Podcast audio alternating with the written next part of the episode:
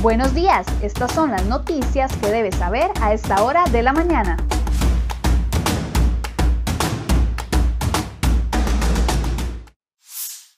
Hola, ¿qué tal? Muy buenos días. Gracias por acompañarnos en Serie Hoy Noticias. Vamos de inmediato con las informaciones que hemos preparado para ustedes el día de hoy en nuestra portada.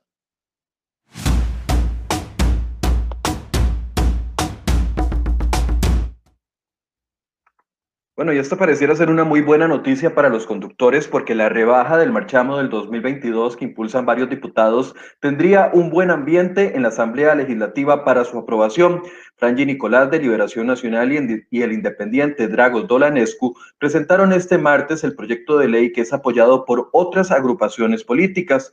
La propuesta en la propuesta, según el impuesto de la propiedad de los vehículos, se reduciría de acuerdo a la siguiente escala. Un 50% menos los vehículos particulares con un valor fiscal de hasta 7 millones de colones y de carga liviana con un valor fiscal de hasta 15 millones de colones un 25% menos a los vehículos particulares con un valor fiscal de 7 a 10 millones de colones, un 15% menos a los vehículos particulares con un valor fiscal entre 10 y 15 millones de colones, mientras que las naves, los buques y las aeronaves deberían de cancelar el 100% del impuesto. La propuesta es apoyada por diputados de Liberación Nacional, la Unidad Social Cristiana, Restauración Nacional, Nueva República y también independientes. Según los diputados, la rebaja también debe aplicarse para este año 2022 porque el gobierno continúa aplicando una extensa restricción vehicular sanitaria. El Ministerio de Hacienda desde ya se opone a la iniciativa, al igual que el año pasado, ya que afecta sus proyecciones de ingresos.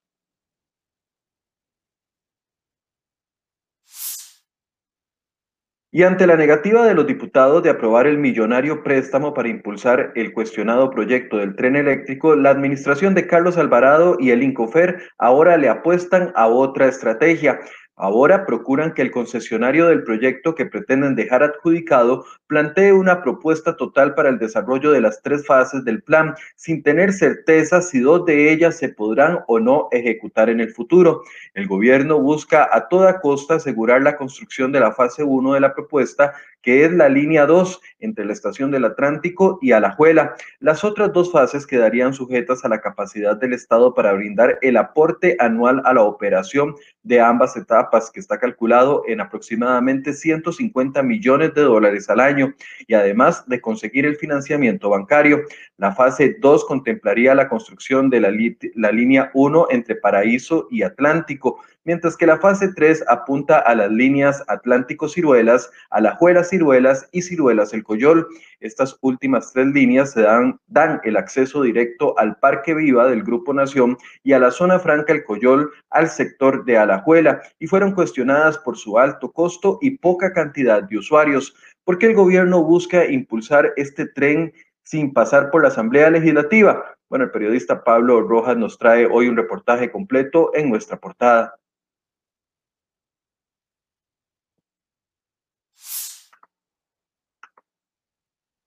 Y atención a este tema, el poderoso grupo narco detenido este martes le decomisaron más de 1.500 millones de colones en efectivo y 14 vehículos de lujo en una propiedad que fue allanada en Escazú. Así lo confirmó el OIJ tras realizar más de 40 allanamientos. En apariencia, esta propiedad estaría ligada a una banda de tráfico internacional de drogas liderada por el sujeto de apellidos James Wilson, alias Turquesi, se estima que los bienes adquiridos por esta banda como consecuencia del hecho criminal asciende a los 6 billones de colones. Sin embargo, el monto total podría ascender a unos 20 millones de dólares de acuerdo al valor del mercado de algunas de las lujosas propiedades e inmuebles. Este grupo adquirió un motel en Alajuela con un costo de 8 millones de dólares que en su mayoría fue pagado con dinero en efectivo. Por este motivo también se le vincula con el delito de lavado de dinero.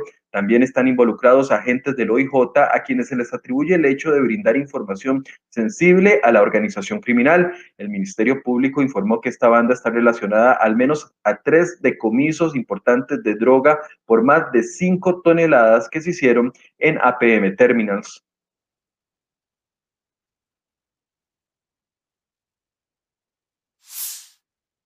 Y dándole seguimiento a este caso, este hombre que ustedes ven ahí abajo en pantalla, Alejandro James Wilson, alias Tureski, y Fernando Antonio Cartín Seba, fueron detenidos este martes como presuntos líderes de una estructura de narcotráfico que enviaba la cocaína a Europa en contenedores. Ambos habrían invertido una millonaria cifra de dinero para construir un lujoso complejo turístico en la provincia de Limón, a pocos metros del muelle de APM Terminals. El centro hotelero tendría un espacio en la zona de Portete, en el cantón central de Limón. El complejo ha tenido problemas con el Consejo Municipal de Limón y se enfrentaron legalmente, pues el Consejo le rechazó una declaratoria de interés para la carretera dentro de esa propiedad. Ahí aparece el exmagistrado de la Sala Tercera, Celso Gamboa, quien se identificó como el abogado de los representantes de la constructora y la propiedad, según consta en documentos que cerehoy.com tiene copia. La calle en disputa fue construida sin permisos municipales y tiene un valor superior a los 900 millones de colones solo la calle, y la misma conduce al espacio donde iba a ser desarrollado el complejo turístico. La constructora fue presidida por Luis Guillermo Car Cartín Herrera, que hoy está fallecido, ese hombre que ustedes ven de corbata roja, quien figura en la lista de imputados de la Fiscalía por este caso y además es de uno de los principales sospechosos.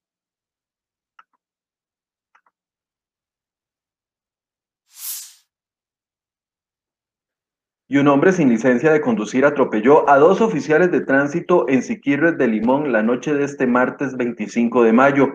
Los dos policías de tránsito fueron trasladados en categoría roja hasta el Hospital Tony Facio en ambulancias privadas. Los oficiales afectados son de apellidos Meléndez y Fernández. El hombre que manejaba el vehículo liviano involucrado fue detenido por los oficiales de la fuerza pública y no tiene derecho por no tener licencia de conducir. Además, estas imágenes corresponden a cuatro viviendas que fueron consumidas por un incendio ocurrido la madrugada de este miércoles en San Sebastián.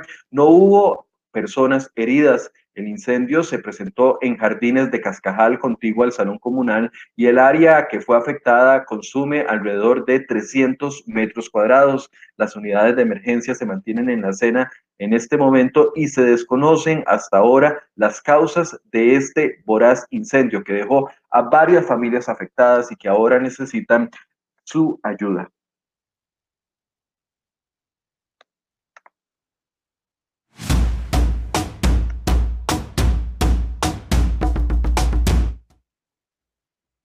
Atención a esta información, la Embajada de Rusia en Costa Rica le ofreció al gobierno de Carlos Alvarado traer de sus vacunas al país con el fin de acelerar la campaña de vacunación. Esto habría sucedido en una reunión hace un mes donde representantes de la Embajada rusa le expusieron al gobierno que las vacunas podrían estar disponibles ya aquí en el país entre dos y tres semanas, en el momento en que se disparaban las muertes por COVID-19. Sin embargo, la respuesta del gobierno fue el rechazo total por no tener la aprobación de la FDA ni de la EMA, agencias farmacéuticas de Europa y también de Estados Unidos.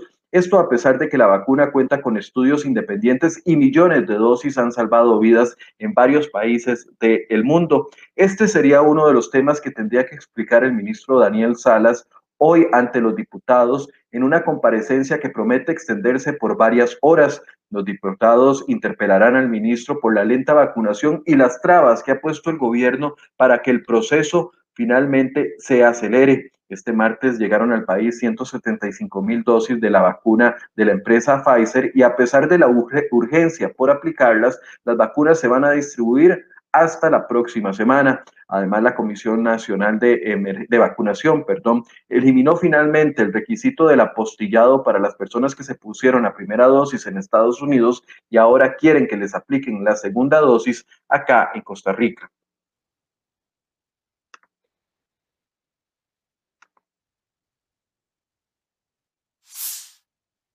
Siempre en este tema, el promedio de casos nuevos de COVID-19 se redujo en un 10% la semana anterior, pero la cantidad de muertes se aumentó. Así lo confirmó el Ministerio de Salud al indicar que en promedio 32 personas fallecen cada día por causas asociadas al virus.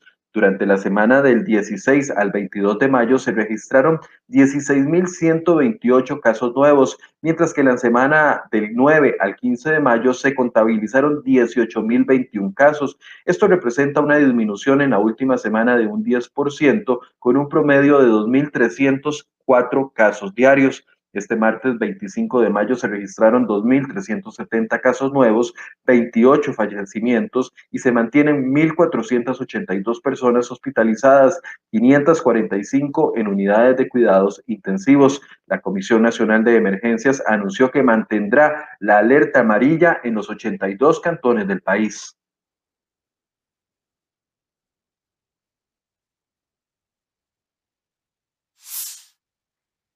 Y atención a este tema, la Sala Constitucional determinó que las deducciones a las pensiones de lujo que reciben los empleados del Poder Judicial no podrán superar el 50% del monto total de la jubilación.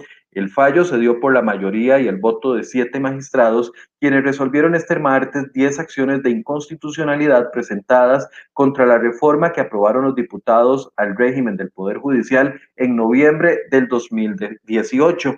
Según esa reforma, lo que pretendía era deducir hasta un máximo del 55% de las pensiones, pero la sala cuarta eliminó esa posibilidad y lo estableció en solamente un 50% para dichas pensiones de lujo. El fallo declara que no hay ningún efecto retroactivo, sino que el nuevo porcentaje se aplicará un mes después de la notificación de la sentencia. Los magistrados también rechazaron la disposición de los diputados que unificó a 65 años la edad de pensión tanto para hombres y para mujeres que trabajen en el Poder Judicial. Además, declaró inconstitucional el requisito de los 20 años de servicio mínimo exigido para ceder o heredar la pensión a sus beneficiarios. Los magistrados mantuvieron el plazo en solamente 10 años.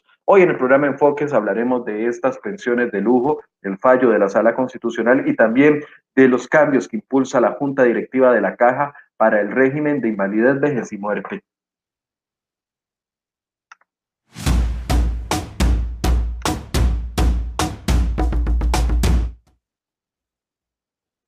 Y el poco avance de la agenda de proyectos de ley que negoció el gobierno con el Fondo Monetario Internacional podría sufrir más atrasos con el llamado a las elecciones del 2022 que se hará en octubre próximo. A partir de ese mes empieza una apretada agenda electoral con actividades que se extenderían hasta el domingo 3 de abril del 2022 en caso de que haya una segunda ronda.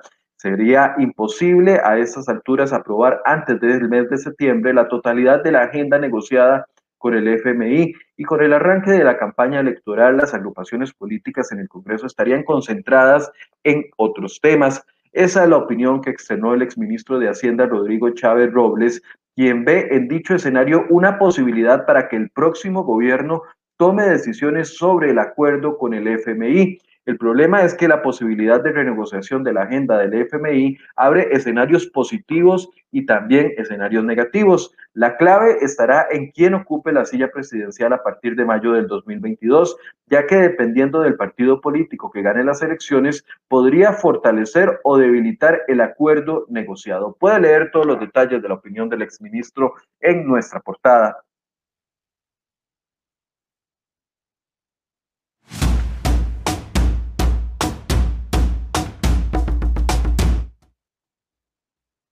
Bueno, esta noticia ha circulado durante el fin de semana y finalmente la policía del norte de Italia realizó tres detenciones a funcionarios en el desastre del teleférico en el que murieron 14 personas. La investigación ha demostrado que una abrazadera colocada en el freno como una reparación provisional por parte de los tres funcionarios impidió que el freno se activara después de que el cable principal se rompiera. Las autoridades policiales confirmaron que las tres personas admitieron que aplicaron la solución temporal para evitar el cierre del teleférico. Después de que el cable principal se rompiera el domingo anterior, la cabina retrocedió por la línea hasta que se desprendió, se estrelló contra el suelo y rodó por una ladera en la montaña. Murieron al final 14 personas. El único superviviente fue un niño de 5 años que sigue hospitalizado en condición delicada.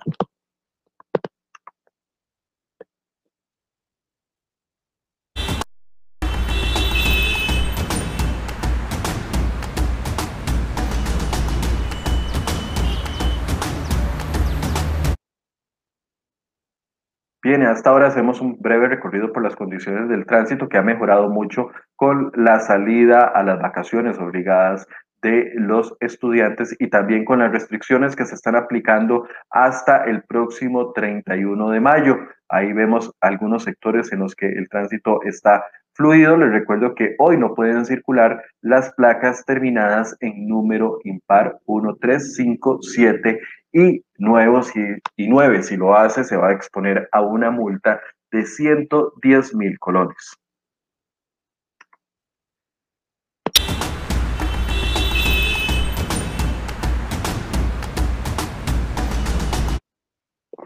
Siete con 37, así llegamos al final de este resumen de noticias. Los invito a que puedan ingresar a seriohoy.com y puedan leer las notas completas con todos los gráficos y la información, documentos que publicamos para cada uno de las notas que les he redactado el día de hoy en este noticiero. Y también les recuerdo que a las 8 de la mañana vamos a estar hablando de pensiones. Pensiones de lujo, por un lado, con este polémico fallo de la Sala Constitucional el día de ayer que debilita por completo la ley aprobada por los diputados en 2018 que pretendía poner límites a las pensiones del Poder Judicial. Bueno, queda muy debilitada con la decisión que ha tomado los siete magistrados, pero además eh, un experto, una persona que conoce desde adentro el sistema de pensiones del país, también nos va a explicar paso a paso en qué consiste esta reforma que impulsa eh, la Junta Directiva de la Caja Costarricense del Seguro Social, que afectaría las pensiones del régimen de invalidez, vejez y muerte. ¿Es la única opción la que están analizando las autoridades de la Caja? Pareciera que no. A partir de las 8 de la mañana les explicamos a continuación y a fondo este tema. Muchas gracias por su compañía y muy buenos días.